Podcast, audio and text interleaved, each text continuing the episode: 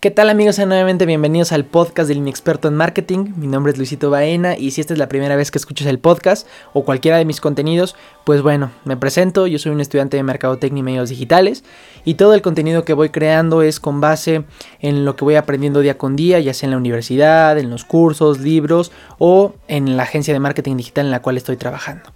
Y bueno amigos, pues el día de hoy les quiero compartir una de las experiencias que me está pasando justo ahora la verdad es que ya llevo lidiando con, este pequeño problema durante aproximadamente las cuatro semanas que llevo laborando en esta agencia. Y este problema es poder encontrar ese público o ese segmento de mercado especial para que podamos explotarlo y correr de manera más optimizada las campañas. Ahora, déjenme les, les, les, platico un poquito más del, background, de cómo fue todo este contexto.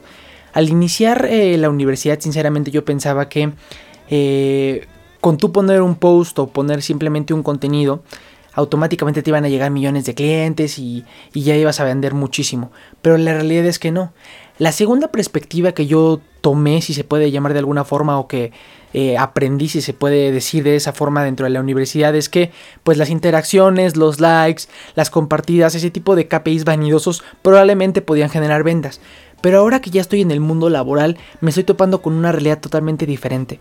Aquí eh, eh, en la empresa, eh, mi primera cuenta con la cual estoy trabajando, no me están pidiendo nada de interacciones, no me están pidiendo absolutamente nada de likes, no me están pidiendo compartir los posts, nada de eso. Lo único que me están solicitando es ventas y de manera urgente. Ahora, la verdad es que es un, un punto muy importante y es un reto muy importante de la misma forma porque pues eh, yo como estudiante de, mercadotecnia o, como practicante, si lo quieren ver de esa forma, no, no estoy todavía preparado para luego, luego empezar a generar millones de ventas como, como, es, como lo espera la, la, empresa, ¿no? Sin embargo, eso no, me tiene que detener para seguir investigando y seguir averiguando.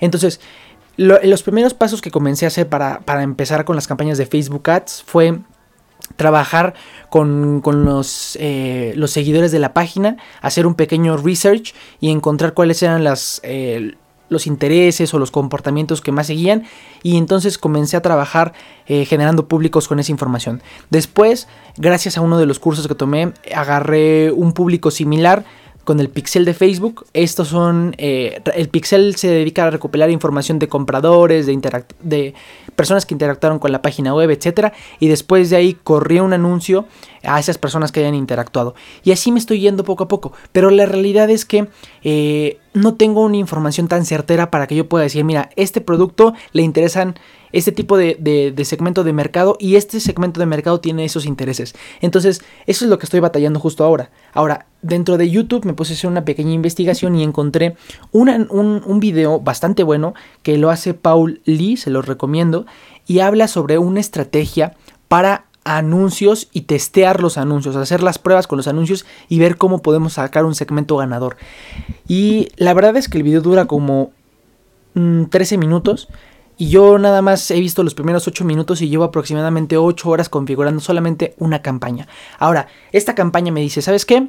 Vamos a eh, necesitar tres tipos de contenido. Dos imágenes y un video. Y vamos a necesitar ponerle un copy.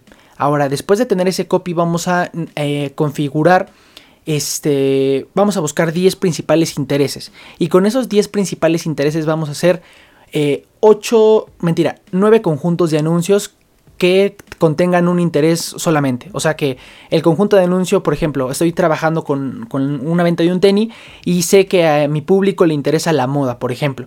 Entonces, en vez de ponerle moda, zapatos y a lo mejor compras online, lo único que voy a hacer es que voy a tener tres conjuntos de anuncios y uno va a ser para moda, uno va a ser para zapatos y otros para compras online. Entonces, ¿qué voy a conseguir de esta forma? Se supone que voy a conseguir ver exactamente en dónde se está invirtiendo el presupuesto, cuál me está consiguiendo mejores eh, resultados, en dónde voy a tener el mejor costo por resultado, etcétera, etcétera. La verdad es que es la primera vez que estoy haciendo esto. No, no había encontrado la forma de poder hacerlo y supongo que tiene que ser más estructurado. Ahora, eh, la verdad, como les mencionaba, eh, esto no me lo enseñan en la universidad, es la primera vez que, que, lo empiezo a hacer.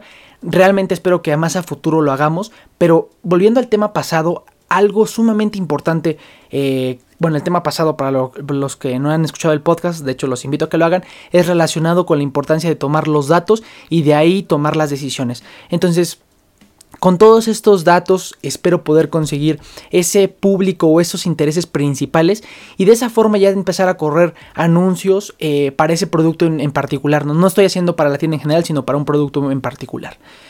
Entonces ese es el problema o, la experiencia que estoy pasando justo en este momento. Si hay alguna persona que, que esté experimentando esto o, han tenido alguna experiencia similar, pues los invito a que me lo compartan dentro de mis redes sociales, arroba luisito-baenac o me pueden encontrar como el inexperto en marketing. Y pues amigos, solo les quería compartir esta experiencia. La verdad es que me encuentro bastante contento de estar de regreso, seguir creando contenido. Y sin más, pues nos vemos el día, bueno, no sé si el día de mañana, pero estoy seguro que nos vemos muy pronto. Adiós.